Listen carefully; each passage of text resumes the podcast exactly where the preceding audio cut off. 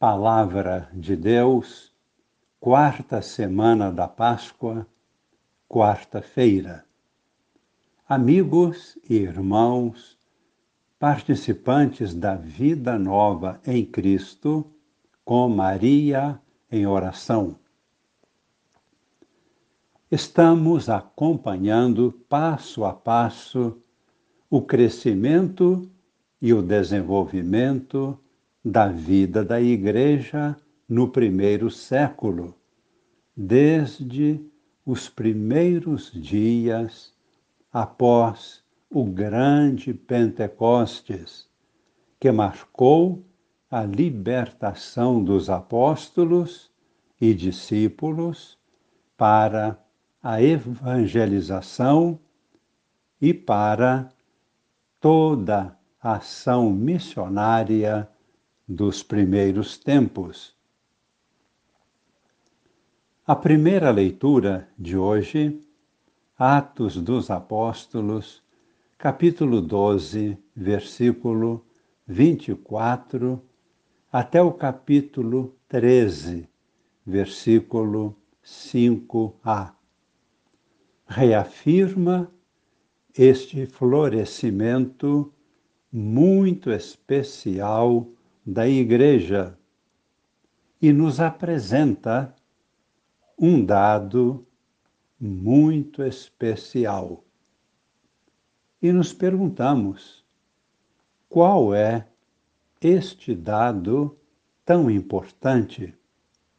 É o seguinte: a definição da missão e a determinação das pessoas para irem em missão era uma definição que nascia de Deus e era discernida e confirmada pela comunidade. Não era uma única pessoa que tinha boas ideias ou projetos e que ia organizando tudo e distribuindo as tarefas e ocupações. Pelo contrário, toda a comunidade permanecia sempre em oração. E nesta comunidade havia vários profetas. Por exemplo, no caso da igreja de Antioquia, são citados cinco nomes de profetas no texto de hoje. Veremos daqui a pouco. Todos da comunidade recebiam inspirações de Deus, todos. Os profetas normalmente recebiam maiores inspirações de Deus. Colocavam em comum estas revelações, tomavam a decisão em conjunto, em comunidade, orando. Impunham as mãos sobre as pessoas escolhidas por Deus para a missão e faziam a oração do envio. Por isso, eles iam para a missão em nome da comunidade e também em nome de Deus. Não eram comandados por este ou por aquele líder Ouçamos agora esta primeira leitura. Naqueles dias, a palavra do Senhor crescia e se espalhava cada vez mais. Barnabé e Saulo, tendo concluído seu ministério, voltaram de Jerusalém trazendo consigo João, chamado Marcos. Na igreja de Antioquia havia profetas e doutores.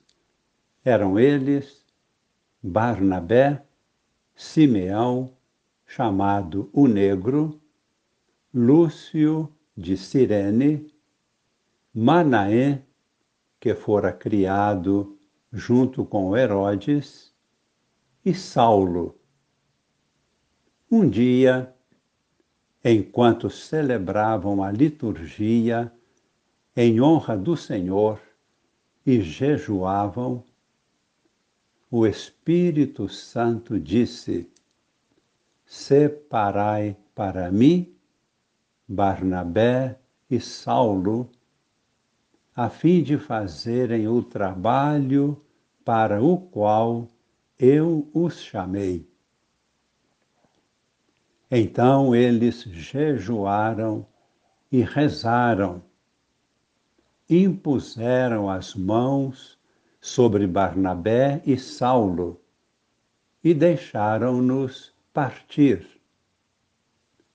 Enviados pelo Espírito Santo, Barnabé e Saulo desceram a Seleucia e daí navegaram para Chipre quando chegaram a Salamina, começaram a anunciar a palavra de Deus nas sinagogas dos judeus. Eles tinham João como ajudante. No Evangelho, temos a conclusão da primeira parte do Evangelho de São João. Esta primeira parte é o livro dos sinais.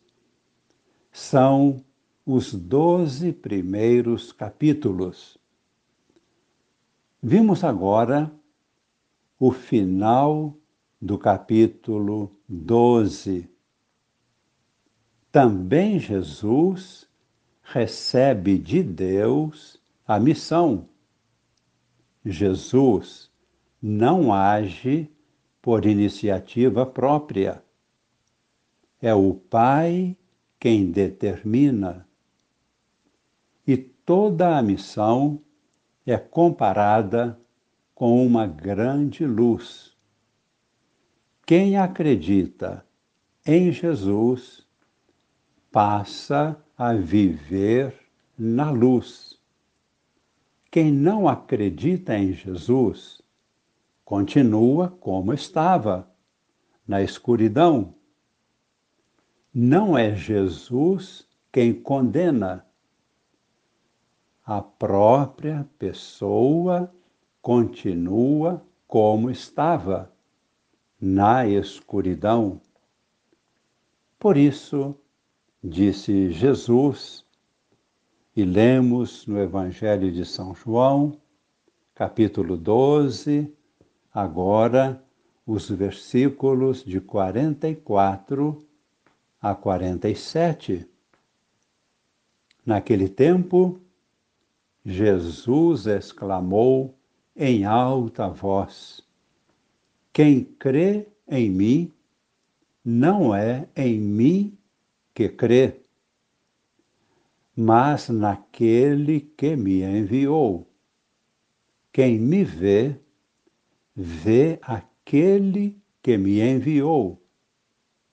Eu vim ao mundo como luz, para que todo aquele que crê em mim não permaneça nas trevas se alguém ouvir as minhas palavras e não as observar, eu não o julgo, porque não vim para julgar o mundo, mas para salvar o mundo das trevas.